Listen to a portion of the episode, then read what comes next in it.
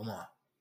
Bom, alô, alô, eu sou Vinícius Félix. Sejam bem-vindos aqui a mais uma edição do podcast Telefonemas e mais uma edição com o Jonas de Andrade. O Jonas é o nosso professor de literatura aqui, que já teve a oportunidade de escutar o episódio anterior com o Jonas.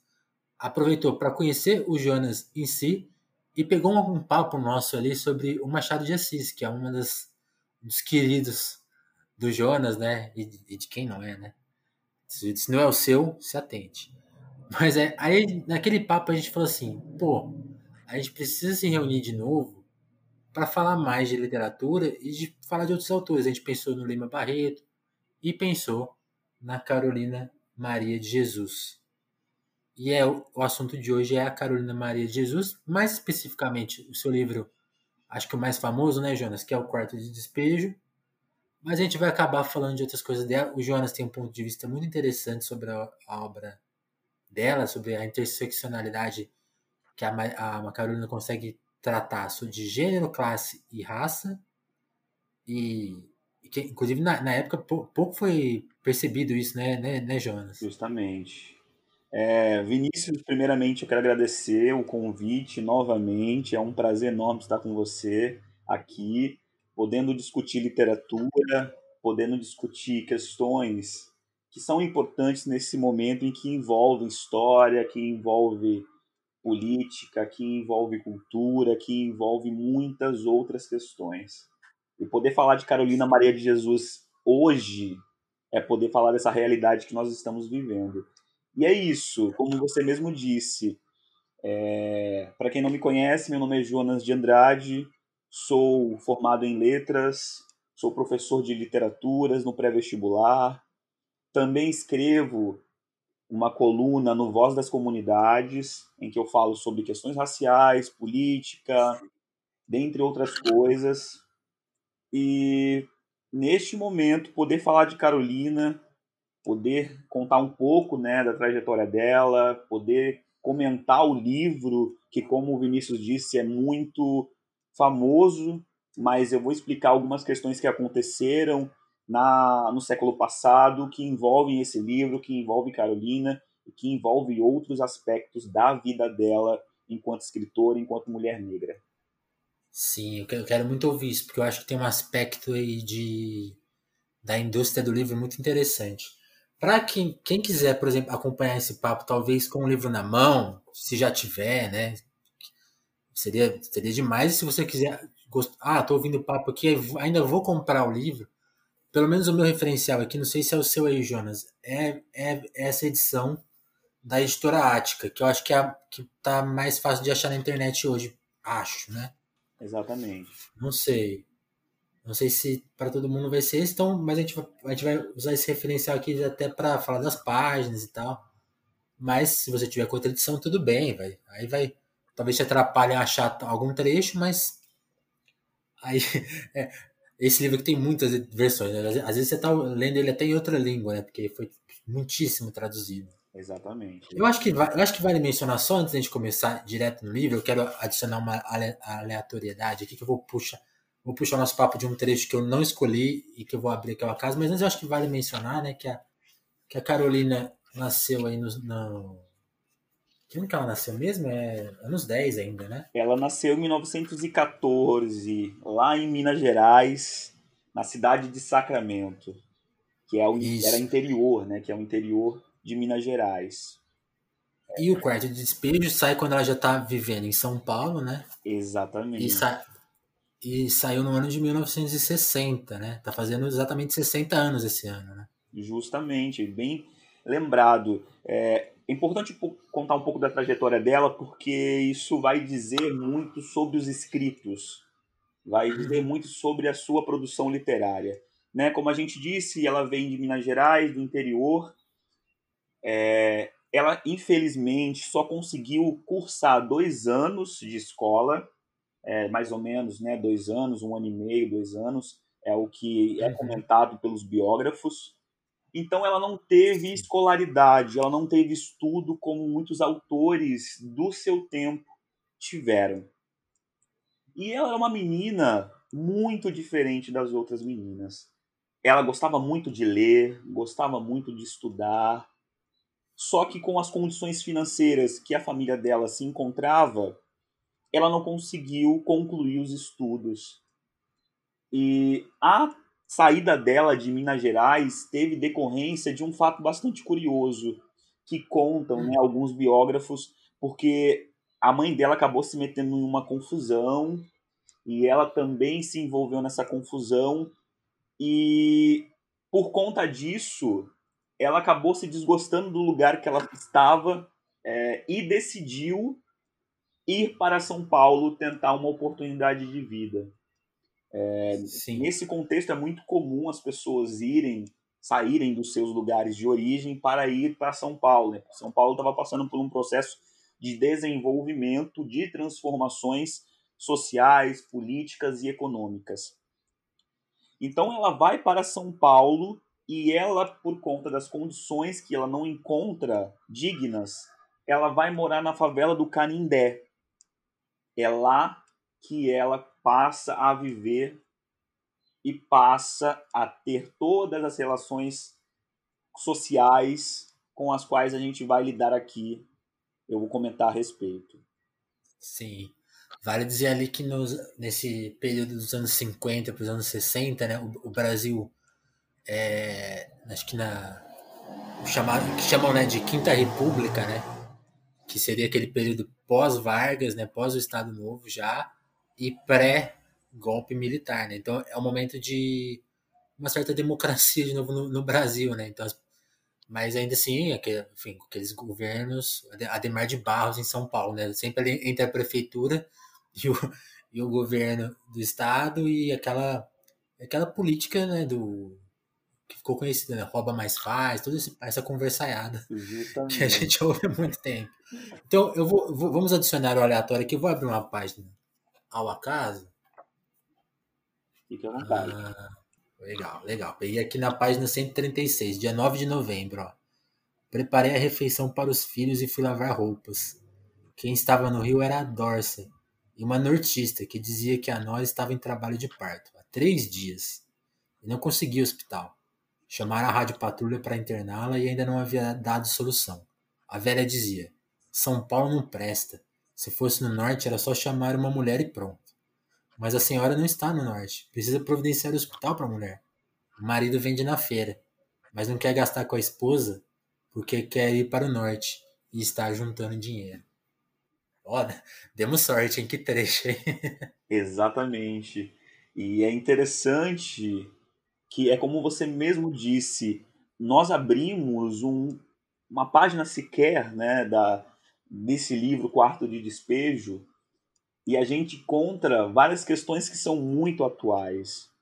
Nossa. Elas conversam muito com a realidade atual, né? E fala justamente é, da quanti, do quantitativo de pessoas que foram para São Paulo de outros estados, o que chamamos de êxodo rural, uhum. para tentar uma melhor qualidade de vida, melhores condições financeiras de vida, mas acabam no descontentamento, porque quando chegam em São Paulo, encontram uma cidade gentrificada, encontram uma cidade é, que há um certo apartheid no sentido de que não declarado, né? Exatamente, não institucionalizado, que levam e que deixam as pessoas nas periferias da cidade e não no centro como era antes.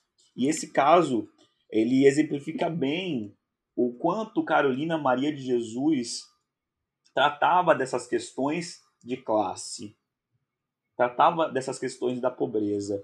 E é importante dizer que esse livro, ele na verdade, ele eram, eram diários. Né? Carolina Maria de Jesus escrevia diários com os papéis cadernos que ela encontrava enquanto buscava o seu sustento. Então, o que, que ela fazia? Né? Para criar os filhos, ela tinha três filhos, ela conseguiu é, ter três filhos nesse meio tempo, em que ela teve uhum. que sustentar, ela teve que cuidar da educação, e era uma coisa que ela tinha com muito cuidado, é que os, os filhos dela né, pudessem estudar, coisa que ela não conseguiu fazer. E através da, do, do, da busca por papelões, por garrafas plásticas, por lixos, ela encontrava essas folhas e nessas folhas ela escrevia o cotidiano das favelas, mais especificamente da favela do Canindé. E é interessante a gente também observar que quando ela é descoberta, né, ela, enfim, escreve o cotidiano, o que acontece né, ao, ao redor dela, porque ela tinha muitos vizinhos, ela tinha muitas relações com pessoas próximas de onde ela morava, só que essas relações uhum. eram bastante conturbadas, e aí, e aí a gente tem alguns trechos que falam a respeito disso. E a gente não vai verificar isso agora, mas é, é interessante a gente entender como ela constrói essas narrativas de modo a representar o que a favela vivia no cotidiano e o quanto de pessoas migrantes ela, essas favelas carregavam. Então, não é muito diferente do que a gente tem, por exemplo, em outras favelas, em outras periferias, não só de São Paulo, mas também do Rio de Janeiro e de outros lugares aqui do Sudeste. Sim. Então, ela, ela relata okay. bastante é, ocasiões com essas pessoas tendo esses conflitos todos acontecendo e ela mostra para a gente um panorama do, do, do, que é a realidade da favela, sem é, romantizar, sem idealizar, ela quer contar de fato o que acontecia, né? todos os problemas. Sim, eu, eu, eu gosto muito que você usa essa coisa do idealizar, porque quem escuta, quem escuta telefonemas aqui várias vezes sempre me vê falando dos Racionais e eu gosto muito que numa das primeiras músicas do, dos Racionais o Mano Brown anuncia, né? A gente não vai contar. É, agora não lembro exatamente a palavra que ele usa, se é história ou a nossa versão, a gente vai contar a realidade. Ele, ele usa a palavra realidade, que eu acho que é uma, faz justa posição a, a visões idealizadas. E, e a, a, na própria versão aqui da, da editora Ática, ao final do livro tem alguns trechos de entrevistas com a Carolina, de falas dela, e ela também fala: eu me bastava, eu me bastava em escrever a realidade, né? E, e, e vale mais um contexto aí, né, né, Jonas, que a Carolina foi descoberta, né, pelo jornal, pelo jornalista Adalio, Adal, Dantas. Exato. Ele foi, ele foi um dia lá na favela do, na, no Canindé, né? E encontrou. Ele, ele, ele ia fazer uma matéria sobre aquele lugar, imagino que imagino que devia estar chamando a atenção, né, da, da do pessoal, a, a, essa transformação na cidade, ele foi lá, ah, foi lá cobrir a região e encontrou a Carolina, encontrou os escritos delas e, e ele deu, se deu conta, falou assim, pronto, é, essa moça aqui, ela, ela, ela, já fez o que eu vou ser incapaz de fazer por toda a minha vida. A, a, a, realidade que ela traduziu aqui é uma coisa que eu nunca vou conseguir escrever sobre, então a gente tem que é, usar esse material. Então ele usa esse material pra, no lugar da matéria dele, né? Ele até fala, essa matéria é uma das matérias mais importantes que eu fiz na minha vida, mas eu me bastei a escrever a introdução. Todo o resto já é o texto da Carolina. Justamente. E aí, dois anos depois, né? Ele, eles editam, né? O, o, o Aldalho faz esse trabalho de edição, né? Desse material, que inclusive na época por conta do racismo, né, Jonas? Muita gente acreditava que o Aldalho tinha mexido muito no texto, né? Que seria um texto muito mais dele e que a Carolina seria só uma é, um bode expiatório, sei lá, né? Tinha, tinha esse comentário também negativo por conta dessa interferência do, do Aldado. Que até onde eu sei, ele se limitou a editar o texto para tirar repetição, né? Dar, dar um sentido lógico, porque a Carolina estava escrevendo todo, sobre todos os dias dela, né? Então era um texto que dava algumas voltas. Ele se bastou a tirar essas voltas do texto, né? Justamente, porque esse diário, quando ele foi escrito, antes de se tornar livro, é, ela justamente divide ele entre os anos de 1955 e 1960. Então, é, é muito tempo. Tudo que se passa nesses cinco anos, Carolina relata. Tanto é que quando a gente pega edições, a gente vai ver né, as datas específicas de determinados acontecimentos. E, e, é importante dizer, a gente vai chegar lá, a gente vai comentar a respeito disso, porque um dos pontos para a gente analisar a obra de Carolina Maria de Jesus é observarmos a linguagem. E o porquê que eu digo isso, Vinícius? Porque a gente precisa lembrar que naquela época nós estávamos vivendo ali um período em se tratando de corrente literária que chamamos de modernismo. E o modernismo teve três fases, né? Uma fase mais heróica, com críticas nacionais à realidade brasileira. Nós tivemos uma segunda fase, uma segunda fase mais voltada a críticas de fato reais dos acontecimentos do Brasil, com uma preocupação com o Brasil, com as suas diversas realidades sociais, políticas uhum. e econômicas. E depois nós tivemos uma terceira fase do modernismo um pouquinho mais com resgates de outras correntes literárias, como o parnasianismo e o simbolismo. E Carolina está nesse meio termo e ela não se encaixa a essa é correntes literárias. E por que disso, né? Eu, eu sempre me questionei uhum. por que, que nós não falamos de Carolina Maria de Jesus na segunda fase do modernismo, que é uma segunda fase que fala sobre a realidade, né? Na segunda fase nós uhum. temos aí Jorge Amado, com Capitães de Areia, nós temos Graciliano Ramos com Vidas Secas, e todos esses personagens são reais, são bastante vivos e que até hoje nós podemos comparar com a realidade que nós vivemos hoje em relação a diversos problemas sociais que nós é ainda enfrentamos. E a questão da linguagem é um ponto porque é isso, como você mesmo disse, ele tentou manipular de alguma maneira os escritos de Carolina, porque Carolina não tinha ensino médio completo. Então, muitos erros provavelmente ele encontrou nesses manuscritos. E é óbvio que ele quis adaptar de tal maneira que se encaixasse ao padrão dos modernistas da época, que, embora quisessem transgredir, eles ainda bebiam de fontes francesas, fontes europeias. Então é importante dizer isso, porque analisar a maneira como Carolina escreve é exemplificar quem ela era enquanto escritora. Sim. Sim. E, e, e, pelo menos é, eu não sei se as edições antigas tiveram mais alterações. A, a, essa edição da Ática preza, pelo menos aqui no texto, que a, a, linguagem foi respeitada, né? Justo. Algumas edições de fato respeitam a linguagem de Carolina e outras transformam em textos mais acadêmicos e que tiram todo o brilhantismo e toda a literatura que ela produziu a partir dessa linguagem coloquial. Porque é isso é, era uma linguagem fora do padrão da gramática. Sim, sim. E os modernistas faziam isso, mas para todos eles eram revolucionários. Agora, se tratando de uma mulher negra escrevendo o seu cotidiano errado, da né? favela de maneira errada na concepção da gramática, era um absurdo. Teria Sim. que ser revisto isso aí.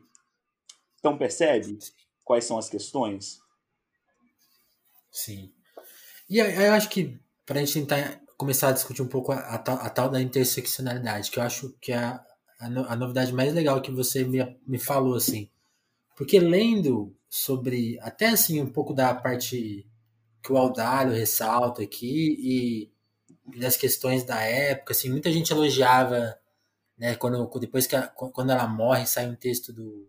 Pelo menos eu estava lendo um trechinho de um texto, do, acho que do Otto Lara Rezende falando da inteligência dela. Sim. E, e, e, muitos críticos, assim, pelo menos assim, a minha, a minha, a minha leitura, confesso que é bem pouca sobre dos críticos da época, assim, é mais trechos de matérias de, sobre ela, né, recortes.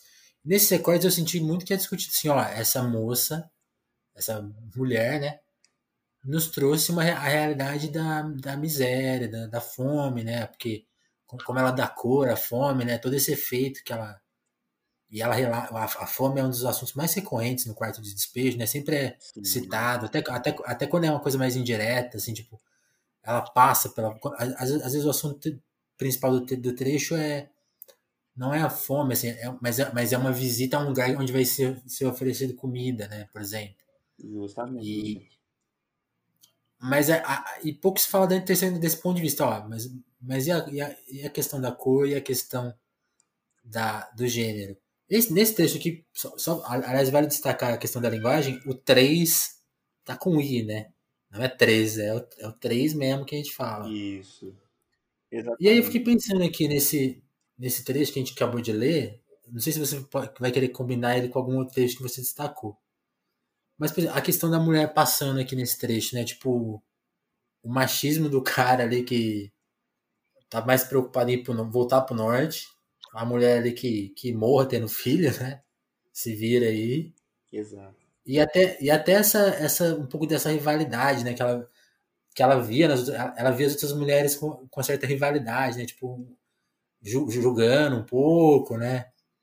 E, tem, e, essa, e você também mencionou né, dessa marcação, né? Embora ela também fosse uma migrante, ela, ela, o pessoal do norte é do norte, né? Ela não, ela às vezes não se vê como migrante também, né?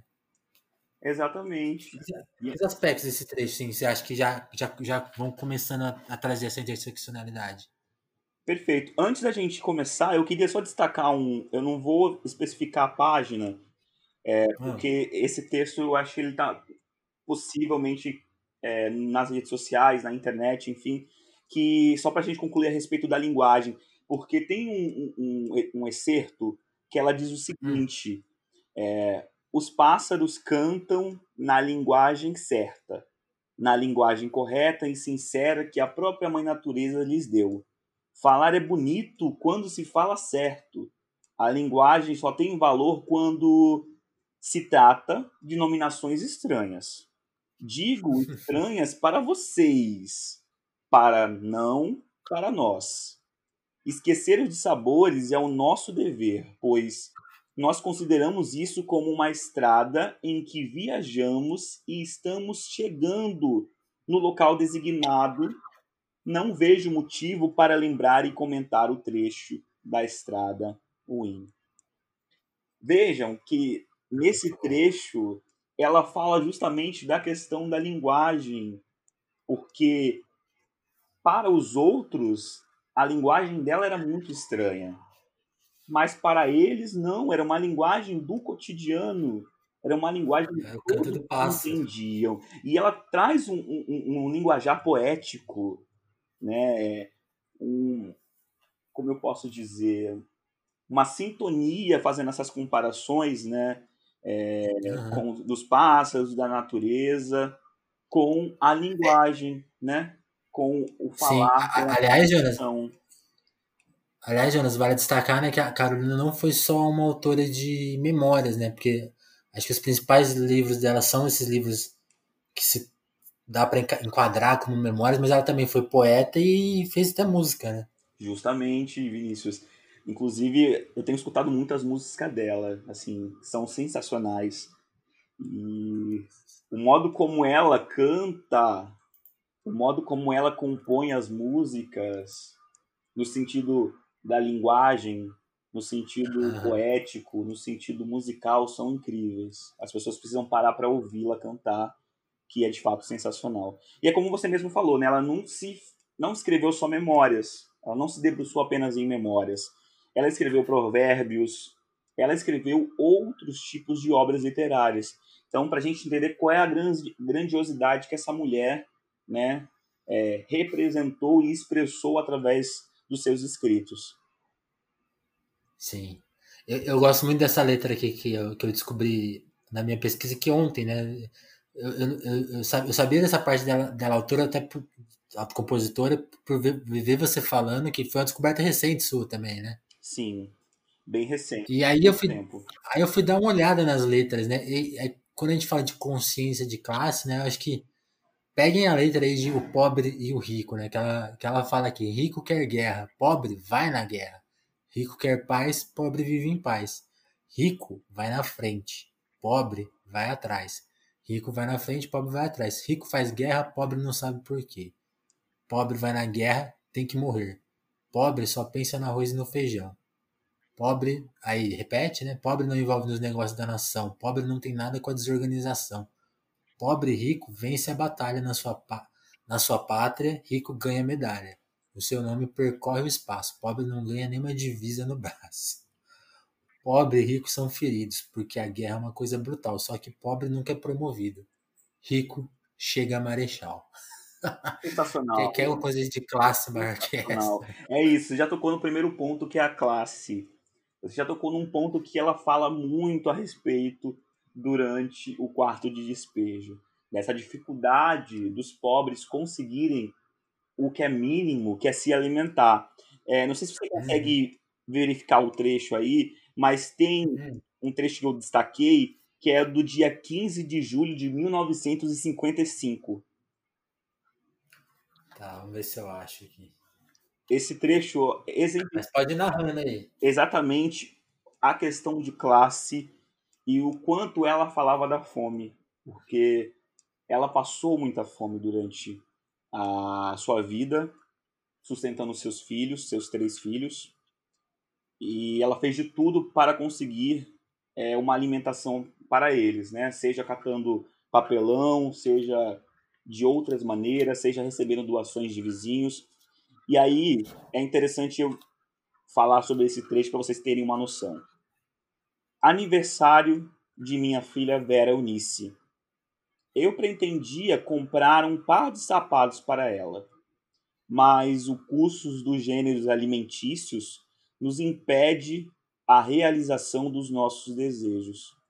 Atualmente somos escravos do custo de vida. Eu achei um par de sapatos no lixo, lavei e remendei para ela calçar. É, Forte. Sim. Parece que a gente está falando. Parece não, a gente está falando da realidade de hoje no Brasil. Total. Vai, vai, vale, ler, vale ler a frase seguinte, Jonas, Sim, que é: favor, Eu não tinha um tostão para comprar pão. Então eu lavei 3 litros e troquei com o Arnaldo. Ele ficou com os litros e deu-me pão. Fui receber o dinheiro do papel. Recebi 65 cruzeiros. Comprei 20 de carne. Comprei 20 de carne. 1 quilo de toucinho e 1 quilo de açúcar e 6 cruzeiros de queijo. E o dinheiro acabou-se. Ela mal comprou coisas e o dinheiro acabou. Olha para você ver é, o, como ela coloca o modo como os favelados viviam e o quanto é. Eles tinham uma noção de comunidade muito grande, porque eles mesmos se ajudavam, embora existissem diversas brigas, diversos problemas que a gente vai destacar depois, mas ainda assim existiam pessoas que a ajudavam e ela também ajudava essas pessoas. Só que dentro é, da própria favela, muitas pessoas achavam ela intrometida. Porque ela era uma mulher que não se contentava com essa realidade. Ela não se contentava com a vida que vivia de maneira nenhuma.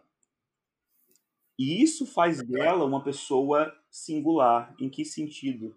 Porque as pessoas, até hoje, elas se contentam com as condições de vida né, nas quais elas vivem. Uhum. E ela nunca aceitou isso. Ela falou: não, o pobre tem que comer bem também. O pobre tem direitos. E ela vai tocar em questões políticas. Mas vejam que a questão de classe aí está envolvida. Porque ela diz que essas pessoas é, viviam em condições de miserabilidade. Porque justamente não tinham acesso a algo que é básico, que é a alimentação. Que são necessidades básicas de qualquer família brasileira. E isso ela estava no contexto de mudanças políticas que foi justamente o contexto do Juscelino Kubitschek. Né? Daqueles uhum. 50 anos em 5. E, e ela já fazendo isso, ela já tece críticas ao governo, porque ela queria garantir, ela reivindicava que os favelados também tinham direitos ainda que a Constituição não tivesse plenamente construída. Mas ela já reivindicava que os pobres tinham direito de se alimentar, tinham direito a lazer, tinham direito a viver, ter liberdade de vida, mas se encontravam nessas condições de miséria por conta da desigualdade socioeconômica da época. Sim. Até, até eu tava vendo um pedacinho de uma entrevista sobre ela, acho que no programa do Bial, com um dos biógrafos dela. E, e, e ele meio, né, como, como ela era percebida, né, como uma pessoa que queria muitas coisas, né? E que acho que a sociedade da época via naquilo dela uma falta de humildade, né? Uma falta de, de se colocar no seu. Essa, essa palavra, né? De se colocar no seu lugar, né? Justamente. Que, que até o Tem até aquela cena, voltando aos racionais, né? Quando o Brown ouve de um policial, né? Ele pediu para eu me colocar. Pra me colocar no. Ele falou para eu me colocar no meu lugar, né? Então essa coisa de, de tentar pôr a pessoa numa caixinha, né? E ela queria.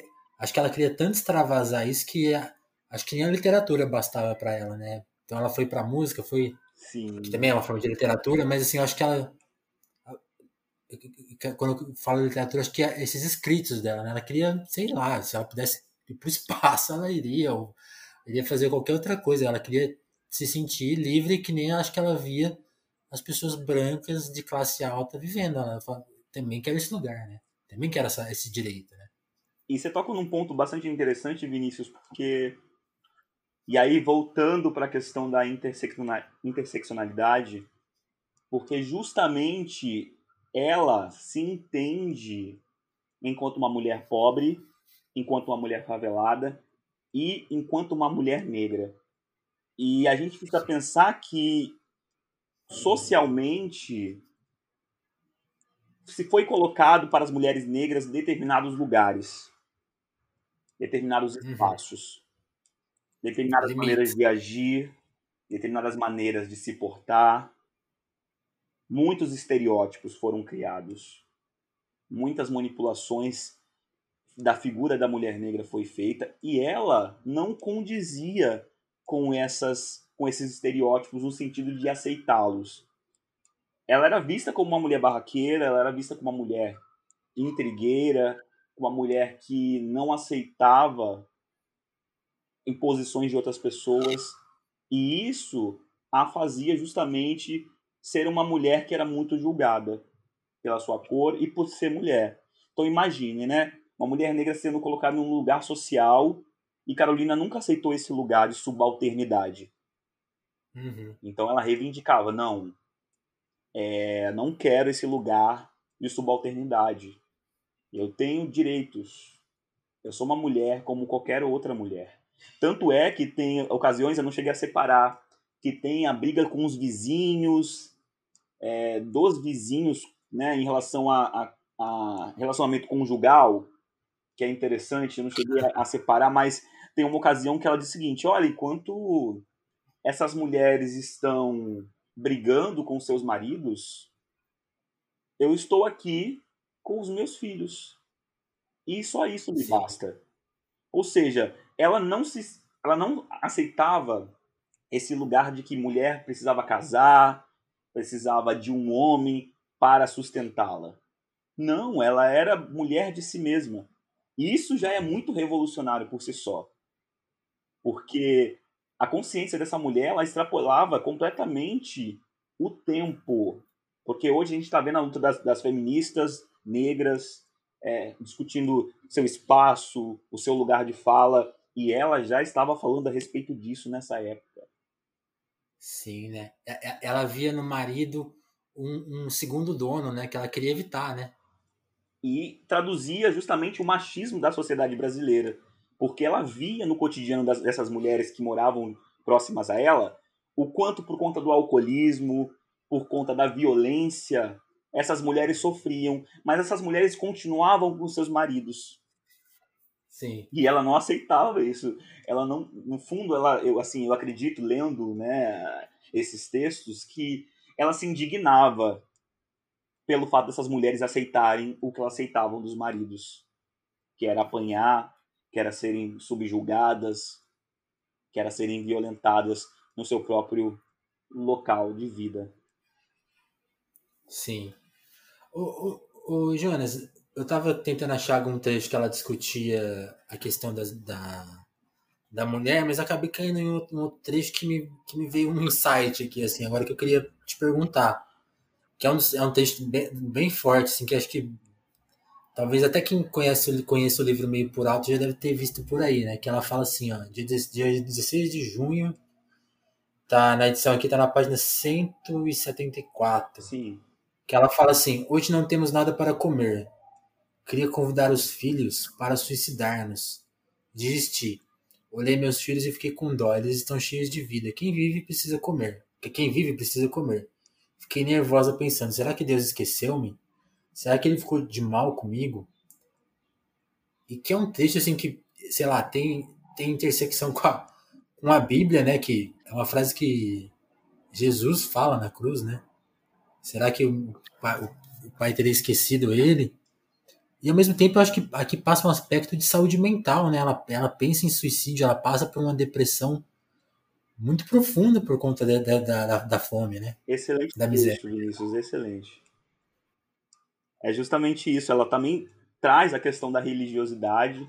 Ela é uma mulher muito religiosa, que acreditava em Deus e que, apesar de todas as questões que ela vivia, todas as desigualdades que atravessavam né, o corpo dela, ela muitas das vezes é, se recorria a essa questão da fé, mas também tinha dias que ela pensava na saúde mental, no sentido de que é, a pressão era tão grande que ela pensava em suicidar-se por conta uhum. justamente dessas desses atravessamentos que ela vivia por ter, enfim, que sustentar os filhos e às vezes não conseguir um alimento sequer e eles ficarem com fome e eles querendo sapatos e ela não podendo dar, ela querendo, eles querendo comer uma coisa mais gostosa e ela não podendo dar.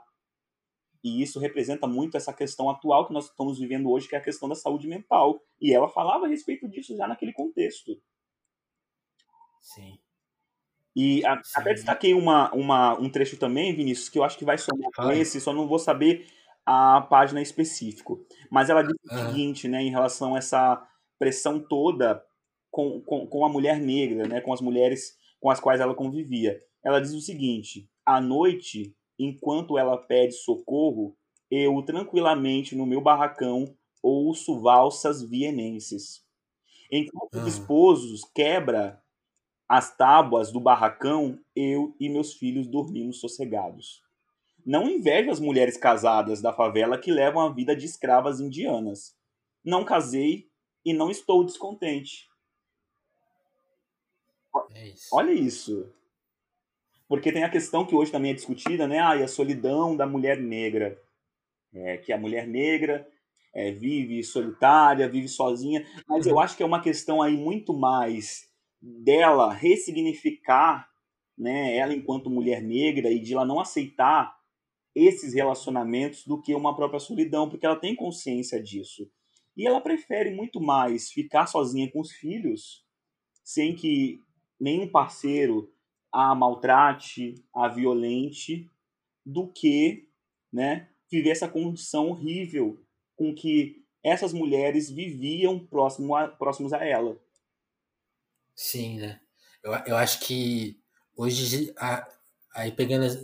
A gente, está a gente tá completamente fora do nosso lugar aqui, né, Jonas? Mas Sim, pelo que a gente escuta, né, a, essa, uma solução para essa solidão seria justamente uma noção de comunidade, né? Justo. De um pertencimento. Então, já que as mulheres não se encontram nos relacionamentos dela, e, e aí vai até para relacionamentos não, acho que não heterossexuais até, porque é, existe uma violência do relacionamento que até no relacionamento de, entre pessoas do mesmo sexo, homoafetivos, né, acontece. Justamente. E, e isso é uma coisa que eu acho que a Carolina viveu a vida toda sem solucionar, assim, ela sempre a, a, o limite dela acho que foi a família dela, né? Porque acho que a, não sei se a gente já chegou nesse, no, no, ponto de falar disso, mas com o sucesso do livro, né? Porque o, o Adário chega lá, descobre ela, e eu acho um barato que assim, como ela, ela foi descoberta em 58 e o livro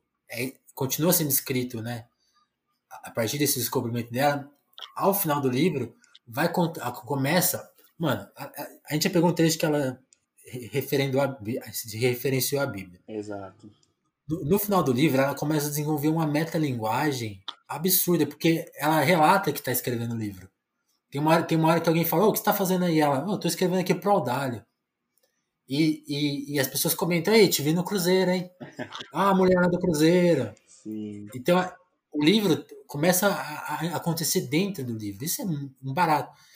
E o que, e que, e que, e que acontece? Quando o livro é lançado, ele, ele, é um, ele é um sucesso editorial, né? O Brasil, que até hoje tem uma dificuldade tremenda em ter um, é, autores com muita. A gente tem vários autores reconhecidos, né? Seja pela crítica, seja até pelo público. Mas a gente tem pouquíssimos best-sellers, assim, best-sellers da casa dos milhares, né? Gente que vendeu muito livro.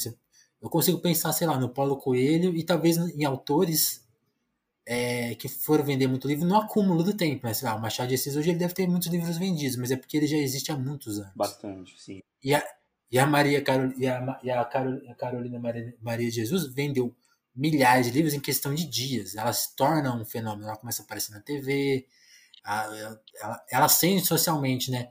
E aí, falando dessa solidão, quando ela sai da favela para ir para o bairro de classe média, Burgo, é. ela continua sozinha, né? Porque aí, aí ela vai encontrar outro conflito, que é, de novo, o conflito de classe, conflito né? Conflito de classe. E de raça, com certeza, né? Imagina Sim. uma mulher num subúrbio, negra, com seus filhos também negros. A família continua sendo a, última, a única segurança dela. Exatamente. Para a gente ter uma noção, Vinícius, ela chegou, o quarto de despejo, a ser traduzido em 46 idiomas. Uau. É muita coisa. Isso, lembrando, na década entre 60 e 70. Além disso, ela vendeu mais ou menos 4 milhões no exterior de livros. Então, assim, como essa mulher conseguiu chegar a esse patamar justamente numa época de tantas conturbações sociais, políticas, a ditadura militar vindo em 64. Ela ditadura militar, a, a, a, luta pelos direitos civis nos Estados Unidos, um país onde ela foi publicada, pensa. Era um país segregado ainda. Exatamente. E a galera estava consumindo, consumindo a literatura dela. Essa galera estava é. sendo vendida para diversos lugares do mundo. Então é significativo o que essa mulher faz e o que, obviamente, né, quem passa a cuidar das obras dela também faz. Uhum. Então é um ponto que a gente precisa parar para pensar, porque depois disso, ela entra, depois da década de 60, ela, de 70, perdão, ela entra num um ostracismo muito grande. Essa mulher é esquecida. Essa mulher é apagada depois dela vender tantos livros e traduzirem em tantos idiomas os livros dela. É, é, aí, esse, esse, segundo livro dela eu não tive contato ainda, né? Mas pelo que eu li sobre, e aí eu vou te, quero te perguntar, é, porque é, é como que chama mesmo? É, tem, tem, tem, um, tem um, como que é mesmo? Esqueci o nome. O Casa de Alvenaria? Casa de Alvenaria, né? Ou seja, ela está tratando justamente dessa mudança de ambiente. E aí, e aí é um livro onde, pelo que eu entendi, ela começa a criticar pontualmente justamente a, a, a, a classe mais alta, né? Então, ela deixa de ser uma autora que most, retratava a miséria do, da favela para retratar, retratar a miséria do mundo, né? Do mundo dito dito intelectual, né? Dito, dito civilizado, né? E coincide justamente com o início do, do, do ostracismo dela, né? Porque esse livro vende menos, ela começa a ter menos interesse e entra em decadência, né? Ela faz um, um, um movimento que é interessante, que é um movimento de, de movimento de universalização. Ela trata de questões uhum. não mais pontuais, nacionais. Ela trata de questões já fora do seu contexto. E isso, aparentemente, a gente analisando, não agrada muitas pessoas. Porque ela vendeu muito o livro, pois é. Quarto de Despejo, que é um livro que a gente precisa analisar, que vendeu bastante, mas o porquê vendeu bastante? Porque não existia uma literatura que falava sobre a favela, então era uma novidade para é. os brasileiros. A favela era muito romantizada, né? Exato. E para o mundo também que tinha contato, né? Porque o mundo pensava que o Brasil era outra coisa. E quando ela começa a relatar esses problemas, e esses problemas vão para outros lugares, as pessoas começam a entender o Brasil de fato com os escritos dela. Porque né, uhum. quando a gente está de fora de um lugar, a gente só idealiza, ah, deve ser assim, deve ser assado, como diz minha mãe.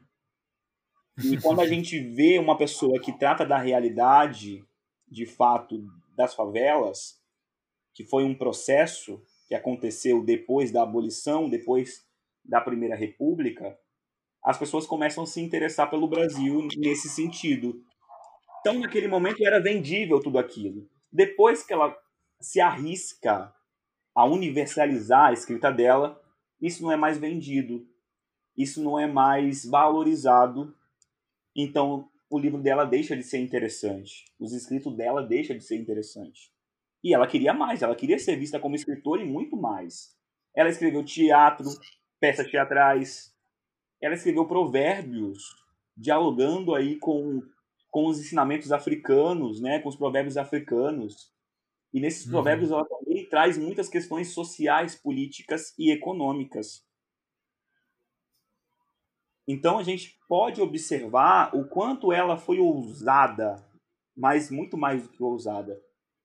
Ela se afirmava enquanto uma mulher negra escritora e ela queria ser reconhecida dessa maneira. Ousadia para eles, né, que haviam. Para ela não, para ela só mais um passo que ela estava dando de encontro. Muito natural, né? Exatamente, com o eu dela, escritora, que foi impedido de existir durante muito tempo. É. Tem nesse ao, ao final do livro aqui dela tem muito nessa edição tem esse trechinho bem legal que ela tem várias aspas dela, né? Acho que vai vale ler algumas aspas aqui, né? Sim. Por exemplo, a gente tá a gente, eu, eu, eu, elogiei aqui né, a questão dela pô, ela não era, ela não era muito vista como uma uma autora mesmo, né? Ela, acho que as pessoas tinham esse preconceito com ela na época. E o, o amor dela pelos livros está tá tanto no texto, né? Como nessa, de novo, essa menção brilhante, acho que a, a, ao texto bíblico, assim. Eu tô, eu tô pensando nisso aqui, não paro de pensar nisso. Sim. Mas olha ela falando do peso do, dos livros na vida dela, ó. A transição de minha vida foi impulsionada pelos livros. Tive uma infância tribulada. É por intermédio dos livros que adquirimos boas maneiras e formamos nosso caráter. Se não fosse por intermédio dos livros, que me deu boa formação, eu teria me transviado, porque passei 23 anos mesclada com os marginais. Super interessante essa parte, porque ela consegue expressar o quanto os livros foram armas para ela, né? O quanto os livros mudaram a vida dela o quanto os livros influenciaram na escrita dela, porque a gente percebe que ela se desloca na escrita do coloquial para o que chama erudito. Uhum. Tem várias passagens que a gente pode observar essas mudanças acontecendo. E ela nunca frequentou uma universidade. Foi através de uma, um autodidatismo que ela foi adquirindo a linguagem mais formal. Ela foi aprendendo essa linguagem que era supervalorizada pelas camadas mais privilegiadas da sociedade brasileira. Então isso é muito significativo, porque eu costumo dizer, enquanto professor de literatura, que a literatura de fato ela muda as pessoas. Ela muda a linguagem, e se linguagem ela é mudança, ela também é poder. E essa mulher adquiriu poder através da linguagem. Essa mulher conseguiu se humanizar, arrisco dizer, através da leitura, através da linguagem que ela tanto reivindicava quando escrevia os seus textos. E isso Sim. tem um, potencial muito grande assim na vida das pessoas. Sim, eu sei que você já viu o filme novo do MC, da Amarela. Sensacional. Que é um filme que é um filme que ele, ele fala dessa coisa, né, de, de, de dar alma para quem para quem foi contado que não tinha alma, né? Então tem essa coisa também de olhar, reescrever o passado para dar um novo sentido a ele, né? E penso na, na, época da, da Carolina, os livros tiveram essa função para ela, né? dar, dar, garantir a alma dela, né? Garantir o pertencimento dela no mundo, né? Porque em nenhum lugar ela encontrava esse, esse, essa informação, né? Nossa, Vinícius, você toca num ponto muito interessante, né? Porque o, o, o MC da no começo, ele fala, eu até destaquei isso nas minhas redes sociais, ele diz, através de um provérbio é, Yorubá, uhum. que Exu matou um pássaro ontem com uma pedra que só jogou hoje. Ou seja, Exu, ele é movimento e é um movimento atemporal. E ele, Sim. através dessa ação, ele muda o passado que a princípio parecia não ser mutável. E Carolina consegue fazer isso com seus escritos. Verdade. Quando eu assisti, eu pensei justamente nisso. Eu falei, cara, olha que interessante esse provérbio, porque diz muito sobre o como os negros e as negras desse país precisam ressignificar suas vidas, precisam ressignificar os seus eus para poderem ter humanidade, para poderem existir enquanto seres humanos plenos. E a Carolina faz isso através da literatura. Por isso que eu digo, a literatura, ela não só abre portas e janelas, como também ela nos humaniza, porque todas as civilizações no mundo produziram literatura. E nós, enquanto escritores e escritoras, também nos humanizamos a partir da escrita. Então, por isso que é importante reivindicar esse lugar de escritor, porque esse lugar foi negado a nós durante muito tempo. Tanto é que a gente tem como primeira escritora mulher negra Maria Firmina dos Reis. Depois. Verdade, fala um pouquinho dela, porque ela fez o. Ela, ela fez o. Tem uma questão. Eu, eu vi alguém falando da, do, da questão dela ter feito o primeiro romance brasileiro. Como que é? Como é essa história? Foi o primeiro romance brasileiro de fato. A Maria Firmina dos Reis ela está inserida no mesmo contexto de Machado de Assis. Mas a gente precisa pensar quem é essa Maria Firmina dos Reis? Uma mulher negra, uma mulher que escrevia romances, só que não era considerado cânone, não foi considerado literatura durante muito tempo. Então, quando essa mulher escreve, ela é a primeira que a gente tem registro, claro, a escrever um romance no Brasil. E não é qualquer mulher, é uma mulher negra.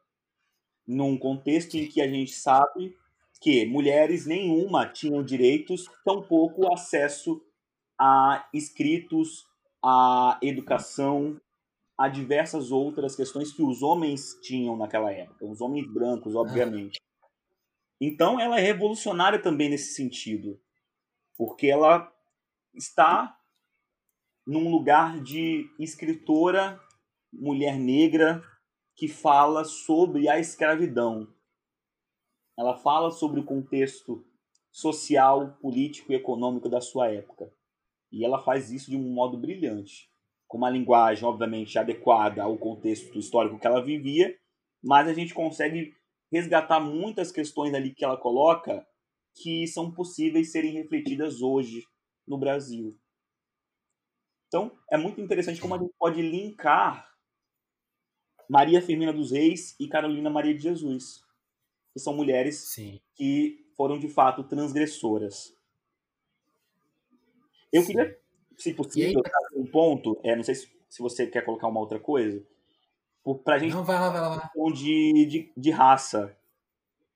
Que a gente falou Sim. de classe, a gente falou de gênero, e a questão de raça está envolvida porque, como a gente mesmo disse, né, ela traz a questão da interseccionalidade. E até fiz um paralelo com a Lélia Gonzalez, porque a Lélia Gonzalez ela está inserida nesse contexto dos anos 60 e diante, em que ela está falando sobre as questões de opressão de raça, de gênero e de classe. Uhum. E eu acharia assim, eu até deixo uma dica para quem quiser fazer um estudo comparativo de Lélia Gonzalez e Carolina Maria de Jesus. E olha, dá uma tese de mestrado, hein? Pode ter certeza. Mas deixa, destaquei um trecho aqui que eu acho que representa o que a gente vai discutir agora. É, eu não sei a página específico, mas depois vocês podem achar tranquilamente. De manhã eu estou nervosa, com medo de não arranjar dinheiro para comprar o que comer. Mas hoje é segunda-feira e tem muito papel na rua. O senhor Manuel apareceu dizendo que quer se casar comigo, mas eu não quero porque já estou na maturidade. E depois, um homem não há de gostar de uma mulher que não pode passar sem ler, e que levanta para escrever, e que deita com o lápis e o papel debaixo do travesseiro. Por isso é que eu prefiro viver só para o meu ideal, Ele deu-me 50 cruzeiros e eu peguei a costureira, um vestido que fez para a Vera. A dona Alice veio queixar-se que o senhor Alexandre estava lhe, lhe insultando por causa de 65 cruzeiros. Pensei, ah, o dinheiro, que faz morte, que faz odiar, criar raiz. E aí depois tem um trecho. Eu escrevia peças e apresentava aos diretores de circos. E eles respondiam-me: É pena você ser preta. Esquecendo-se que eles. Eu adorava a minha pele negra e o meu cabelo rústico. Eu até acho o cabelo de negro mais educado do que o cabelo Essa de parte é branco. Sim. Porque o cabelo de preto, onde põe, fica. É obediente. E o cabelo de branco é só dar um movimento na cabeça, ele já sai do lugar. É indisciplinado. Se é que existe reencarnações, eu quero voltar sempre preta. Sim. Esse trecho, na minha concepção, é extraordinário, porque trata de tudo aquilo que a gente falou agora: gênero, raça e classe. Total. É, e, e, e acho que vale fa falar da Lélia porque é, é, é ela é uma das primeiras, primeiras autoras, né? Que ela, ela que, que justamente trata desse, desses três aspectos. Ela fala assim: além da, que, da questão da mulher, tem a questão da classe e da, e da como tudo se, como interfere, né? Porque depois que, se, que talvez as mulheres brancas conquistaram alguma liberdade, ficou estaria evidente, né? Mas não, não, é, não é a mesma conversa com as mulheres negras, né? Então aí que ela percebe essa é, justamente esses três esses três aspectos se movimentando juntos, né? E você tocou na questão do documentário do Emicida, tem uma parte que Angela Davis fala o seguinte: eu não sei porque vocês olham tanto para os Estados Unidos. Para mim, né? É. E para mim. Estados Unidos, é. Vocês têm Lélia Gonzalez como referência. Eu não entendo isso. Né? É, resumindo o que ela falou. E é muito isso, porque Lélia Gonzalez já tratava dessas questões. Inclusive, ela tratava da questão da linguagem. Quando ela dizia que nós não falamos português, nós falamos pretuguês. E Carolina Maria de Jesus fala português. Isso é Sim. nítido. Com... Eu acho que dá para dizer que estava tudo na Carolina, né? Todas essas questões já estavam lá. E elas não foram observadas na época. Não. E pra, pra, pra gente. Tá quase. A gente tá quase dando a hora. É, tá quase dando a hora. Eu falando aqui, não, não, tem essa, não, tem, não tem essa de limite de tempo. Sim. Mas eu queria encaminhar para um, talvez para uma conclusão e aí arriscar uma ideia que é que é justamente como ela trata com, com tanta naturalidade essas três questões que na época não foram observadas como questões, né? Isso, isso é uma coisa da época. Mas assim, como você falou, né? A, a linguagem dela era o canto dos pássaros, a escrita dela era o canto dos pássaros, era, era natural. Então, é, eu acho que ela se resolveu muito bem. E aqui tem duas aspas, uhum. que eu acho que talvez. Eu não sei se a gente vai entender isso como uma coisa dolorosa ou como uma coisa até satisfatória, assim, mas. Porque tem isso, assim, ela, ela vai. Ela encarou, encarou a miséria dela como uma coisa terrível e acho que em algum momento ela imaginou: existe algo fora daqui. Quando ela sai de lá, ela não encontra isso, né? Então, ela, olha o que ela fala. Seria, seria a questão. Passaram gritando aqui na rua, me, me distraí. Ela, ela, ela, ela, é convidada a pensar sobre o mundo, o mundo fora da favela. Ela fala: decepção. Pensei que houvesse mais idealismo, menos inveja. Mas aqui há não só muita ambição, mas também. Isso é o pior, né? Mas também o desejo de vencer a qualquer preço. Uhum. Mesmo que os meus empregados sejam podres. Quando matem um porco lá na favela do Canindé, alguns vizinhos exigiram um pedaço de carne rondavam meu barraco, feito bicho que fare, fareja presa. Lá na, favela, lá na favela era o porco. Aqui é o dinheiro. No fundo, é a mesma coisa. lembrei do meu provérbio. Não há coisa pior na vida do que a própria vida. E aí ela pega a questão da, da, da literatura, porque o, o Otto, né, quando, o Lara Rezende, que eu citei, esse trecho que eu vi, que eu li aqui num, na, na matéria do Instituto Moreira Salles, né, que Sim. tem uma parte do arquivo da Carolina, e quando ela morre em 77, né, esquecida, o Otto escreve um, um texto no o Globo poucos dias depois, e ele fala isso, que ela, que ela tinha uma mistura de raiva e ternura, aqui citando em aspas, é, essa mistura de raiva e ternura que leva à vã tentativa de cuspir que bloqueia a garganta e ameaça matar por asfixia se não for dito. Então ela tem essa, essa desespero em denunciar, talvez, e, e, e aqui de novo ela volta nesse tema. Eu era revoltada, revoltada, não acreditava em ninguém, odiava os políticos e os patrões, porque o meu sonho era escrever, e o pobre não pode ter ideal nobre. Eu sabia que ia angariar inimigos, porque ninguém está habituado a esse tipo de literatura. Seja o que Deus quiser. Eu escrevi a realidade. Nessa, nessa angústia dela, raiva, ternura, é, acho que uma, um saldo que fica numa pessoa tão bem resolvida consigo mesma, né? Como você falou, né? Quando ela, quando ela pensa no racismo, ela fala, vou, em todas as oportunidades aí de voltar a este plano, eu voltaria do mesmo jeito, com a mesma cor, com o mesmo cabelo, é, com tudo que eu passei, não, não, não mudaria esses aspectos. Ou seja, bem resolvida ela, ela era demais e consigo mesmo assim mas tem uma coisa assim, tem, tem um tem um resolvível aí que eu acho assim parece que ela chegou na última questão sabe? Tipo assim ó essa essa aqui ninguém tira ninguém responde. Parece que ela chegou nessa sabe? É muito interessante isso que você fala porque ela ela percebe o mundo que ela queria, digamos assim, conhecer, que é o mundo fora da favela.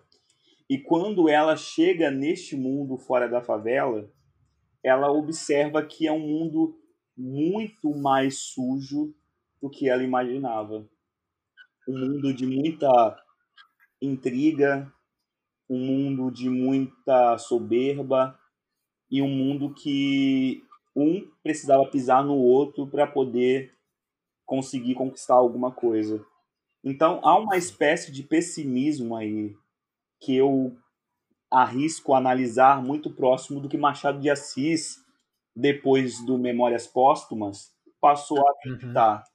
que o mundo ele não mudaria é, justamente por conta das pessoas que ainda tinham valores que elas cultivavam que eram valores vis, né? Valores arcaicos, valores Sim. que, digamos assim, são de mentes colonizadas que, através do exercício do poder, elas conseguiam manter-se né, com privilégio, com status, com dinheiro. Enquanto que Carolina, o sonho dela era apenas ser escritora. Ela não almejava ter grandes fortunas, ela não almejava, assim, minha análise, posso obviamente estar errado, mas pelo que a filha dela, que ainda está viva, Vera Eunice, diz, o sonho dela era ser escritora. Tanto é que quando ela morre, ela deixa uma carta e a Vera Eunice comenta. Tem um vídeo no YouTube que ela fala a respeito disso, não me lembro o canal, mas é, ela fala a respeito que ela deixou uma carta e pediu que a Vera Eunice cuidasse da memória dela e uhum. que a colocasse em todos os lugares como uma mulher escritora. Porque isso era o importante para ela. O que ela desejava o que ela almejava era isso: ser escritora. Nada mais e nada menos do que isso. Demais, demais. Acho que a gente conseguiu aqui, de alguma forma, honrar esse desejo dela. Com certeza. Espero que sim. Com certeza, eu também espero muito, muito mesmo. Jonas, queria te agradecer. Eu vou, eu vou aqui abrir a minha listinha de, do Apoia-se Enquanto eu não abro, você quer fazer algum, algum agradecimento, dar algum alô, um salve aí? Queria te agradecer, né, inicialmente, pelo convite.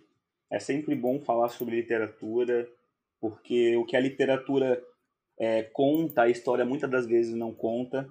Poder falar sobre Carolina é poder falar um pouco sobre a minha história, poder falar um pouco sobre a história da minha família, é, e o quanto ah. que mulheres negras lutam até os dias de hoje para poderem estar vivas e, dignas né, de serem quem elas são, de poderem minimamente alcançar a humanidade que infelizmente nos é tirado à torta e à direita.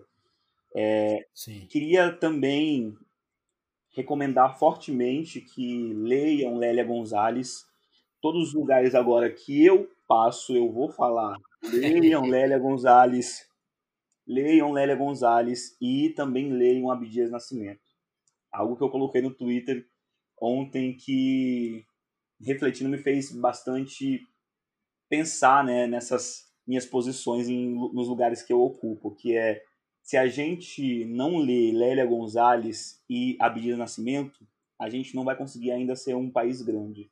Enquanto nós não lermos esses intelectuais que contribuíram muito para entendermos o Brasil de fato como ele é, a gente não vai ser um país grande. Então, reforço aí essa importância de ler Lélia Gonzalez, de ler Abdias do Nascimento, Cabenguele, Carolina Maria de Jesus, porque tem outros livros que ela escreveu que são bastante interessantes também. Lê Mulheres Negras, né? Conceição Evaristo, que hoje também é, representa né, essa escrita bastante importante, de bastante reflexões do que é o Brasil, além né, do que nos foi idealizado, que nos foi contado nas escolas, através dos livros de história. E é isso. Sim. Agradecer mesmo e, tudo.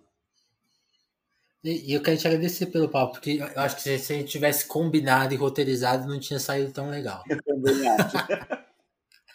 não, e é a primeira então, vez já... que acontece isso, então temos aí gente, alguma é, temos algo. A gente, e em breve a gente vai pensar em mais uma autora. Eu acho que até a, a Lélia eu nunca li, né? Então eu posso, enquanto eu corrijo esse erro, Aí daqui a pouco a gente vem e fala dela aqui. Ou também do Lima, do Lima Barreto que a gente precisa resolver. Fiquem abertos, né? Se as pessoas desejarem as, escutar mais a respeito desses autores, elas peçam lá no, no Twitter, nas redes sociais. Sim. E a gente volta aí falando de Lélia Gonzalez ou Lima Barreto, com certeza. E pra gente voltar a falar deles, o Telefonemas tem que continuar no ar e uma forma dele continuar no ar. Justamente, né? Apoie. A, a conexão que eu arrumei, gente, que coisa de Parece aqueles caras que de, repente vai fazer uma propaganda, né? Mas vamos lá. Então colabore, colabore lá no, no nosso telefone, no nosso apoia no nosso telefone também, né? Lá no nosso apoia-se, que é uma forma de, de a gente se manter no ar. A gente acho que vale até explicar um pouco a nossa missão no nosso no, no apoia-se, que não é viver de podcast, né? É muito mais ter uma, arrumar uma forma de manter ele no ar, são o nosso limite máximo de alcance lá é a meta dos R$ 3.500, que é comprar equipamento, é manter esse equipamento, talvez pagar um servidor próprio, que é uma coisa importante. A gente vive tá, tá hospedado num servidor que não é próprio, né? Por, por ser grátis sempre tem um, um perigo, né? Vai saber se, o que acontece. Então, esse, esse valor é mais para isso do que outra coisa. E a gente sempre avisa que quando essa meta for batida, se por acaso surgir algum excedente, né, a gente vai compartilhar com os veículos, veículos independentes, porque é o que a gente acredita. E além disso, o que mais que tem lá? Ah, enquanto você ajuda por lá, a gente tem parceiros que, que é, oferecem, quer dizer, alguns descontos. O nosso principal parceiro do momento é a livraria Alecrim, que quem assina com mais de 10 reais lá no nosso apoia-se ganha todo mês um cupomzinho de desconto para comprar seu, fazer uma compra mensal lá. Então, dá para comprar só uma vez por mês com desconto, mas dá para comprar quantos livros quiser, né? Então, se você quiser fazer aquela festa, dá para fazer todo mês uma bela festa. E a livraria Alecrim é especial porque além de ser independente, ser feita por pessoas que eu conheço, são ouvintes nossos, tudo gente boa, pessoas muito legais, eles têm o cuidado de vender livro de qualidade, assim, eles não vendem.